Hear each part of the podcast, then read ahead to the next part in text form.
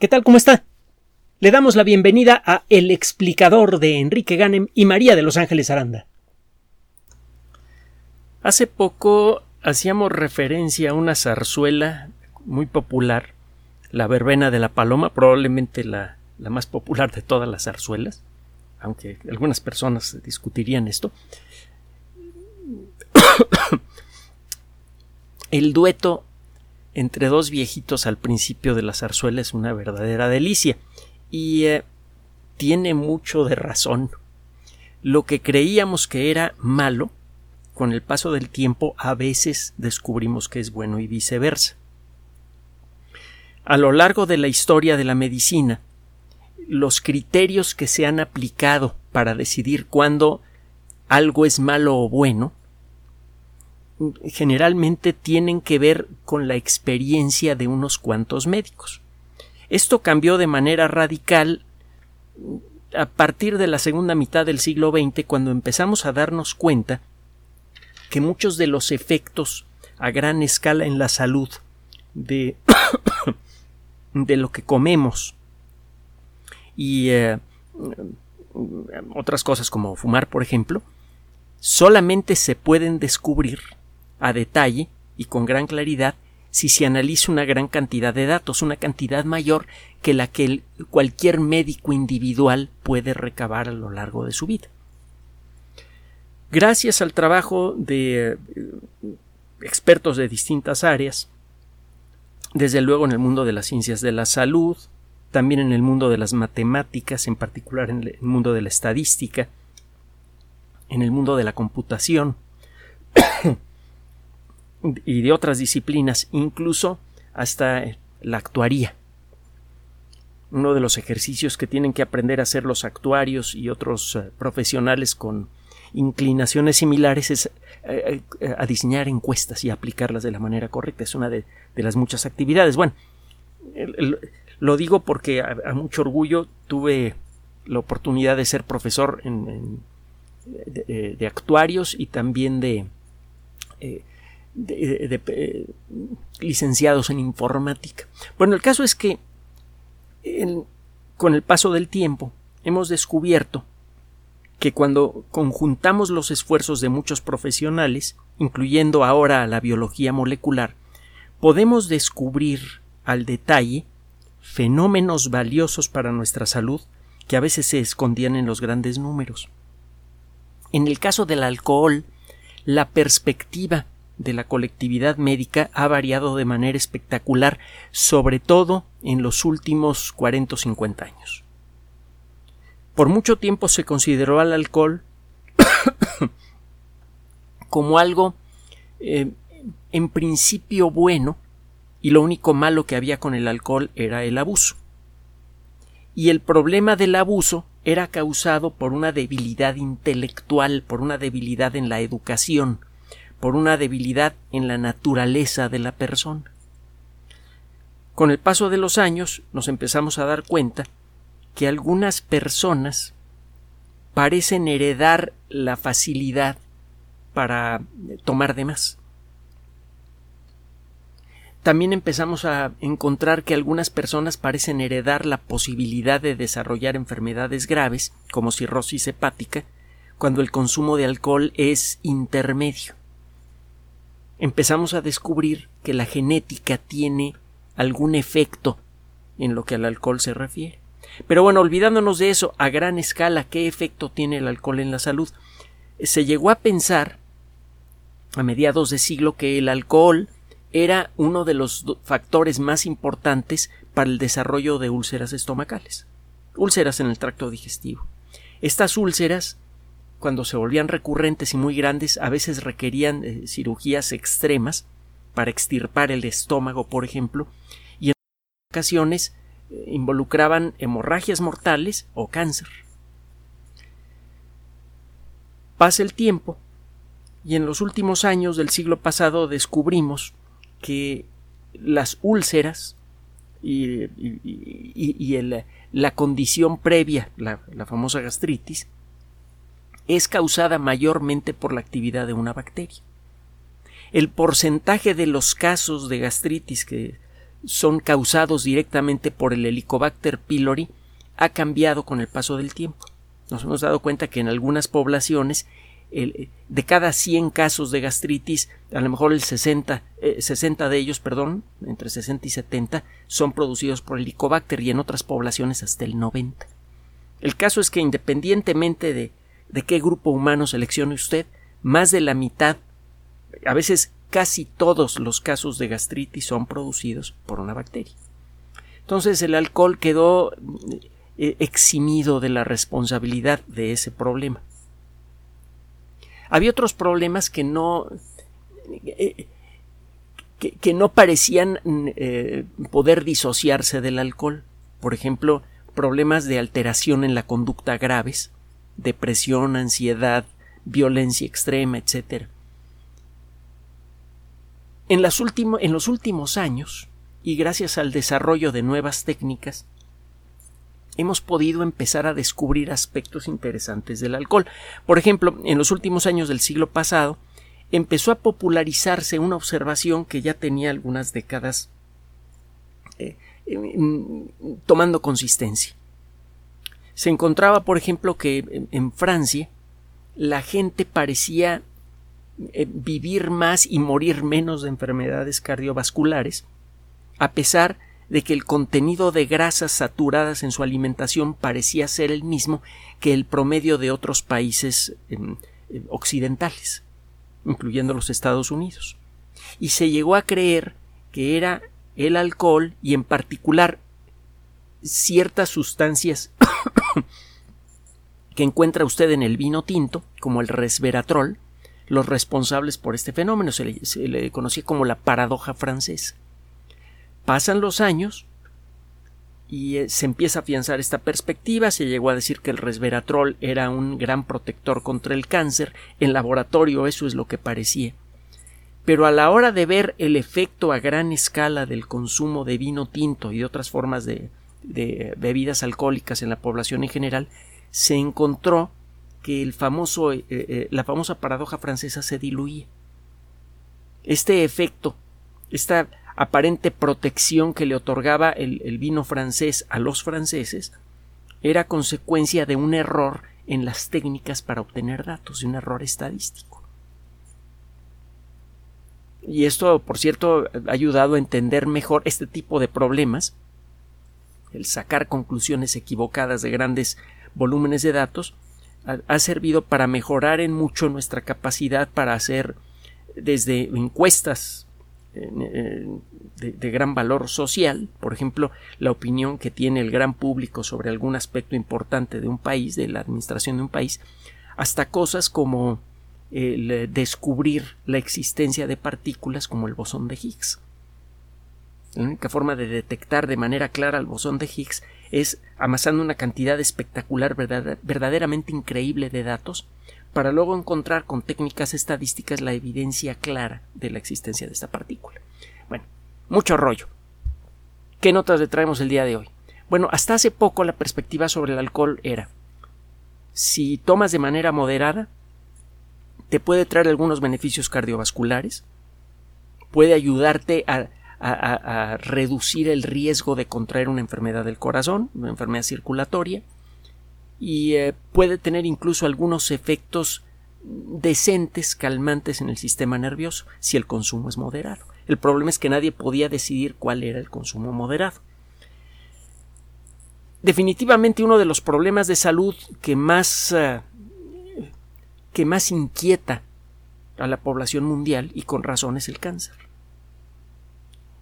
al ir eliminando poco a poco a las enfermedades infecciosas de nuestras vidas, al desarrollar vacunas, etcétera, etcétera, nuestro promedio de vida ha crecido mucho.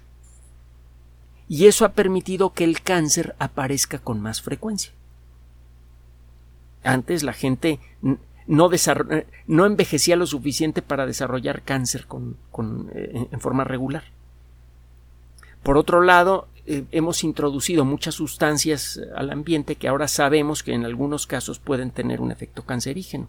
Además, desde la década de los 50 se hicieron pruebas nucleares, pues, reventamos bombitas nucleares que llenaron al mundo con cantidades pequeñas pero tangibles de radiación, al punto de que si usted quiere construir detectores muy sensibles, por ejemplo, para eh, eh, en el mundo de la física de partículas, quiere construir un detector que, que eh, pueda capturar eventos microradioactivos increíblemente pequeños, lo que hacen los que construyen estos detectores es buscar hierro viejo que haya sido fundido antes de 1945, que fue cuando se detonaron las primeras armas nucleares.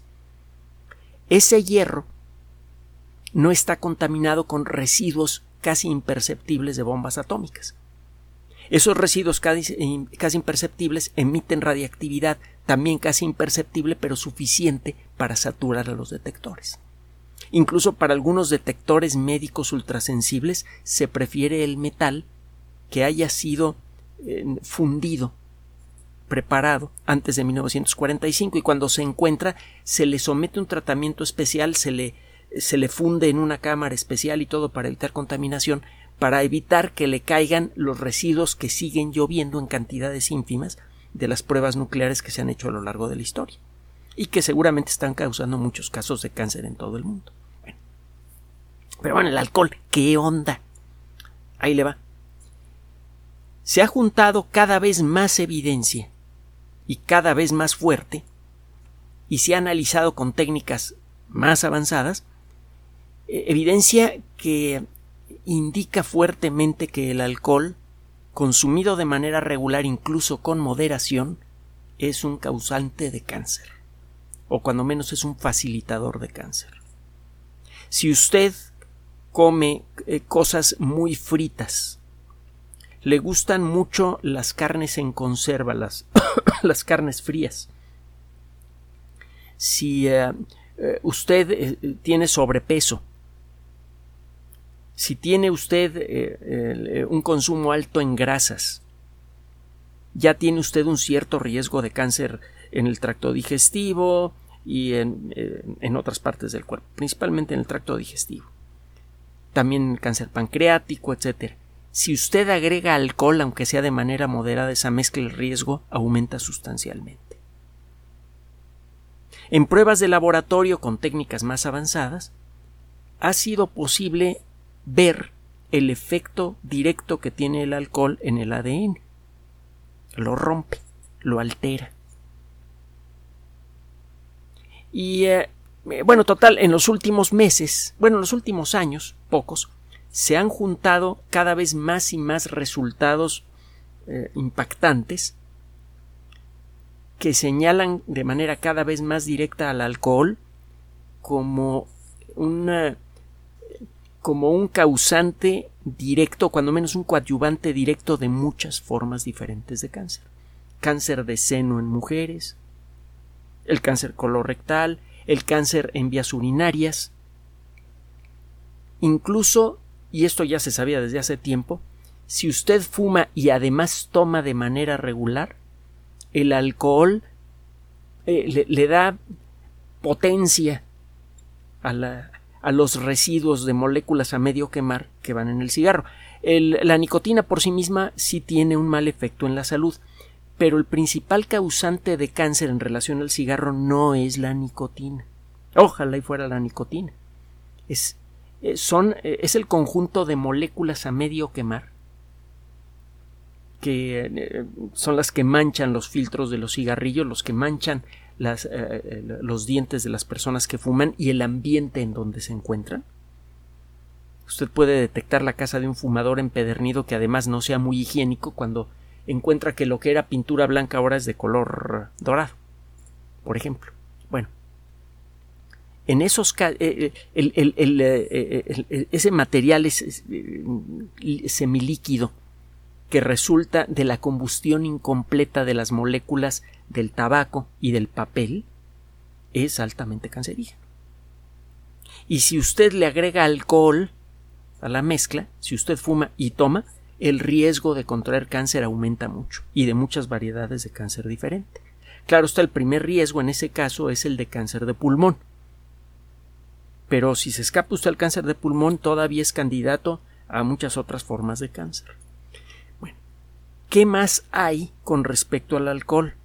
Le voy a mencionar cuatro artículos recientes publicados a lo largo de, de los últimos uh, pocos meses relacionados precisamente con esto. Y obviamente como siempre le decimos de dónde sale la información. Eh, revista Plus Medicine. PLOS ya hemos explicado que es el Public Library of Science, la Biblioteca Pública de Ciencia, una organización que se dedica a presentar artículos científicos de alto nivel en forma gratuita en el Internet y realmente son artículos de muy alto nivel. Eh, se, han ganado la estimación de la colectividad científica. Eh, PLOS ya tiene muchas revistas diferentes.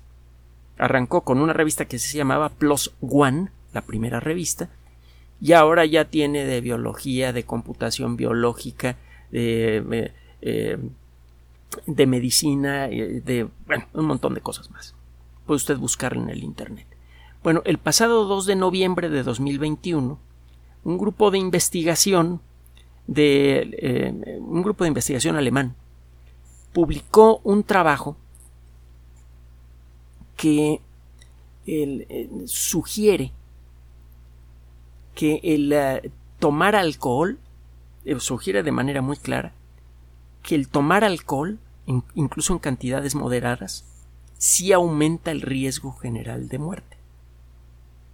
Había estudios que decían que para grupos promedio, por ejemplo, adultos de más de 50 años, eh, con tales características de peso, etcétera, el tomar, el abstenerse de alcohol eh, involucraba un riesgo ligeramente mayor de morir eh, por enfermedades cardiovasculares, que el alcohol tenía un cierto efecto de protección. Bueno, en el nuevo estudio, que es mucho más amplio que los que se habían hecho antes, se tomaron datos de 4.028 adultos alemanes que participaron en una serie de entrevistas estandarizadas entre el 96 y 97 cuando estas personas tenían entre 18 y 64 años de edad. Es un grupo muy amplio que involucra a todos los grupos de edad, flaquitos, eh, gorditos, altos, chaparros, etcétera, etcétera. Y lo que se encontró es que el, no, el abstenerse de beber alcohol le genera a usted un riesgo menor que el promedio de morir de alguna enfermedad o de morir de cualquier cosa, incluyendo un accidente. El abstenerse completamente de alcohol o consumirlo de manera muy esporádica y siempre eh, eh, bajo techo, es decir, sin que quede involucrado el, que usted maneje después de haber tomado alcohol, después de haber tomado alcohol, sí reduce sustancialmente el riesgo. Entonces, desde, esta perspectiva y desde la perspectiva de otros estudios, si quiere usted tomar alcohol, pues lo toma, ¿no? Carambas. Pero no se puede no puede usted justificar esa elección diciendo que está usted eh, reduciendo riesgos para su salud, incluso en personas que no fuman, que por cierto es una mayoría cada vez más aplastante en muchas partes del mundo, incluyendo Europa. Así que la mayoría de las personas que participaron en este estudio no fumaban. primer estudio, en términos toscos generales, el tomar alcohol reduce un poco la posibilidad de, de, vivir más. Aumenta un poco el riesgo de morir por alguna causa en general. Segundo estudio, noviembre 2021, de nuevo, Revista JAMA Cardiology. JAMA es el Journal of the American Medical Association. Lo hemos mencionado en muchas ocasiones a lo largo de la pandemia. Una de las revistas médicas de mayor prestigio. Se eh, arrancó como una sola revista, igual que en muchos otros casos, la revista JAMA, y tuvo tanto éxito y gracias al Internet ahora puede publicar muchas revistas diferentes especializadas en la misma rama general que es la medicina tiene una que se llama JAMA Cardiology y eh, a mediados de noviembre del año pasado em, publican un estudio que también fue presentado en las sesiones científicas de la Asociación Americana del Corazón, que es una organización de alcance internacional. existen problemas cardíacos eh, que pueden ser precursores a un problema mayor por ejemplo, arritmias cardíacas. Una arritmia cardíaca puede ser precursora de un derrame cerebral, de un ataque al corazón y de otros problemas. Y tiene tiempo que se sospecha que esta condición podría ser causada por el alcohol, pero otros dicen que no, que es el consumo de cafeína.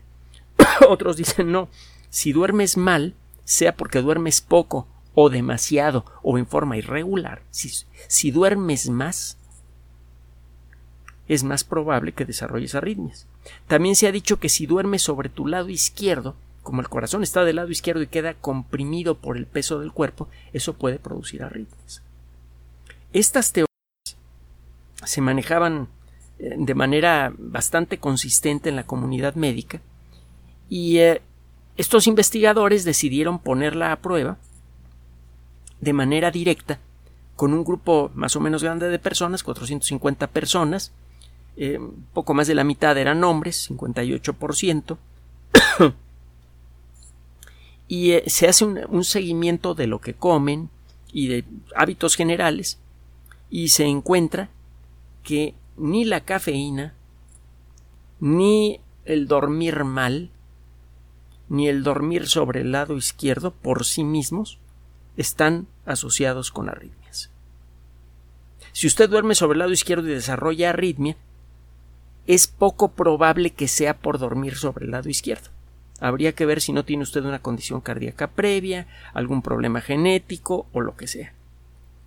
En donde sí se encontró una relación directa, independientemente de su edad, de su, de, su género, eh, independientemente de si fuma o no fuma, etcétera, etcétera, si usted toma alcohol de manera regular, la probabilidad de desarrollar arritmias aumenta.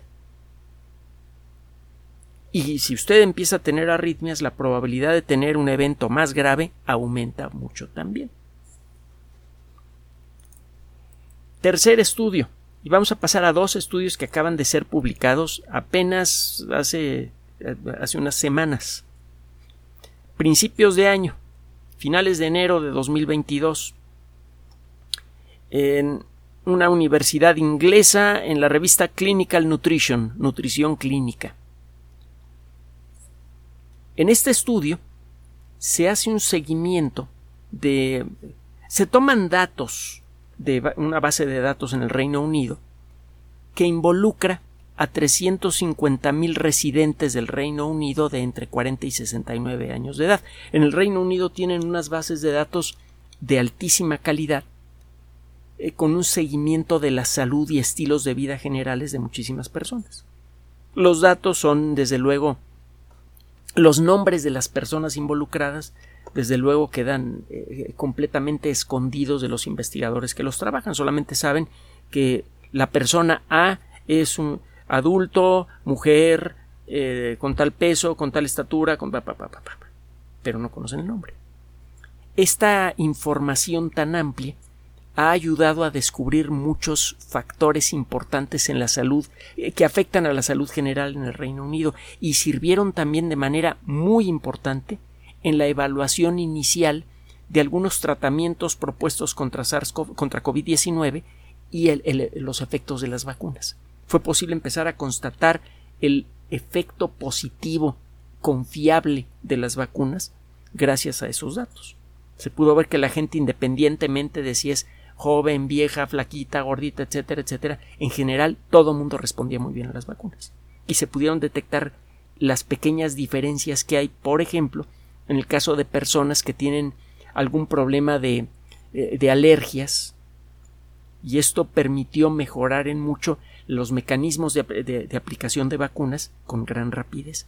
Bueno, en este caso, tomaron una muestra de datos provenientes de 333.259 personas que toman alcohol en cualquier forma, cerveza, licores, vino, y eh, se llevó un seguimiento de lo que normalmente toman. En el Reino Unido hay una recomendación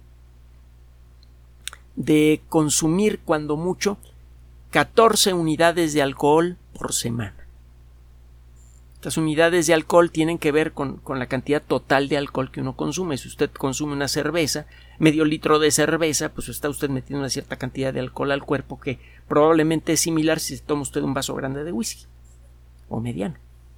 Depende de la cerveza. Bueno, el caso es que estos investigadores se pusieron a, a comparar directamente las historias clínicas de un tercio de millón de ingleses e inglesas eh, en, relación a su consumo de alcohol, lo más detallado posible. Y lo que salió pues, es muy claro, que incluso el beber por abajo del límite que recomiendan las autoridades de salud en el Reino Unido, de beber menos de 14 unidades de alcohol por semana, el tomar alcohol está directamente asociado a problemas cardiovasculares. Entonces lo que se creía que era un consumo responsable en el Reino Unido no lo es. Es responsable en términos de que no va a perder usted el control y va a, va a generar las consecuencias del problema social del alcoholismo, pero su salud sí se va a ver afectada. El otro trabajo que le queremos mencionar acaba de salir recientemente. Lo encontramos en em, la Universidad de Pensilvania, en los Estados Unidos, y eh, es, publicado de manera gratuita en la revista electrónica Nature Communications, de la que hemos hablado muchísimo. Tiene tiempo que se sospecha que el alcohol tiene un efecto directo negativo en el sistema nervioso. Hay evidencia de que la gente que ha consumido alcohol regularmente tiene una capacidad intelectual general disminuida en relación a otras personas comparables. Hay evidencia un tanto circunstancial de gemelos. Uno de ellos toma alcohol de manera regular, el otro no. Y en pruebas eh, de, de capacidad intelectual es claro que consistentemente los que no toman alcohol salen con mejores resultados. Habrá algunas excepciones, pero en términos generales es bastante consistente este resultado. Bueno, estos investigadores, basándose en esta, en esta perspectiva, en esta sospecha, tomaron los datos de más de 36.000 adultos de una base de datos parecida a la que hay en la Gran Bretaña, solo que en Estados Unidos no es una, no es una base de datos estandarizada para todos los Estados Unidos. Algunos estados tienen mejores bases de datos que otros. Total, toman datos de 36 mil personas y lo, en lugar de medir, de analizar el comportamiento o, las capacidades intelectuales de una persona, que a veces es, es, discutible, las famosas pruebas del, eh, del IQ, no siempre rinden resultados consistentes en relación a la capacidad intelectual de una persona. Hay mucha gente sociópata, ultraviolenta, que tiene un IQ muy alto, por ejemplo. Entonces, si usted quiere medir la verdadera capacidad intelectual de alguien, como que dan ganas de medir no nada más la capacidad para resolver problemitas rápido, ¿no? sino medir otras cosas que también integran a una persona completa. Total, en lugar de meterse en el rollo de medir el IQ y que luego vengan las críticas a que el IQ no es una buena medida de la capacidad intelectual de alguien, estos investigadores lo que hicieron fue medir el volumen cerebral a partir de imágenes radiológicas. Y encontraron que incluso las personas que beben de manera ligera o moderada, pero en forma regular, hay una clara disminución en el volumen del cerebro, pequeña pero clara. Independientemente de lo que usted pueda creer, nosotros somos lo que está en nuestro cerebro. Si el cerebro se empieza a perder, nosotros nos empezamos a perder también. Perdemos nuestras memorias, perdemos el control de, nuestros, de nuestras emociones, perdemos eh, la, capacidad de ser lo que somos. Entonces, eh, y, muy a, nuestro pesar le reportamos esto porque, digo, el disfrutar de un buen vino, este, ciertamente es algo que, que todo mundo quiere hacer. Ahora, lo cierto es que si usted no bebe de manera regular, o si bebe una copa a la semana o algo así, estos efectos prácticamente se desvanecen. El problema parece ocurrir, eh, parece presentarse de manera obvia cuando el consumo es regular. Y el primer criterio general que se ofrece para definir el término regular es quizá unas tres veces por semana. Así que si los viernes, en confianza con su familia, se siente usted a tomarse una copita de alcohol, de, vino, parece que no hay problema. Y existe un último detalle a considerar. En muchos países del mundo, por ejemplo en los países europeos, se acostumbra a consumir un poquito de alcohol en los alimentos. Y estos y los efectos negativos del alcohol no son muy claros en Europa. Nada más piense que en España la gente que están haciendo en estos días tiene una posibilidad en dos de alcanzar los 100 años de edad. Tiene un 50% de posibilidades de alcanzar los 100 años de edad.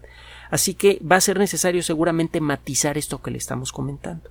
En cualquier caso, la recomendación que se puede extraer de estos trabajos que son muy importantes pero no son concluyentes es el alcohol consúmalo de manera moderada y no regular.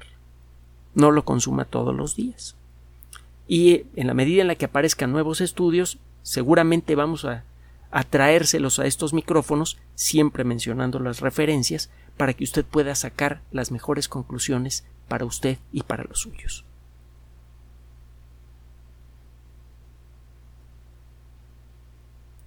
Gracias por su atención. Además de nuestro sitio electrónico www.alexplicador.net, por sugerencia suya tenemos abierto un espacio en Patreon el explicador Enrique Ganem y en PayPal el explicador patrocinio por los que gracias a su apoyo sostenemos este espacio. Puede usted descargar gratuitamente estos audios en formato MP3 en Spotify y en iTunes como El Explicador sitio oficial y en SoundCloud como El Explicador y con formato de video en YouTube en El Explicador sitio oficial. Recuerde nuestras redes sociales de siempre, Twitter Enrique-Ganem y en Facebook Enrique Ganem sitio oficial, El Explicador y los grupos que usted ya conoce. Finalmente, El Explicador siempre somos María de Los Ángeles Aranda y Enrique Ganem. Gracias.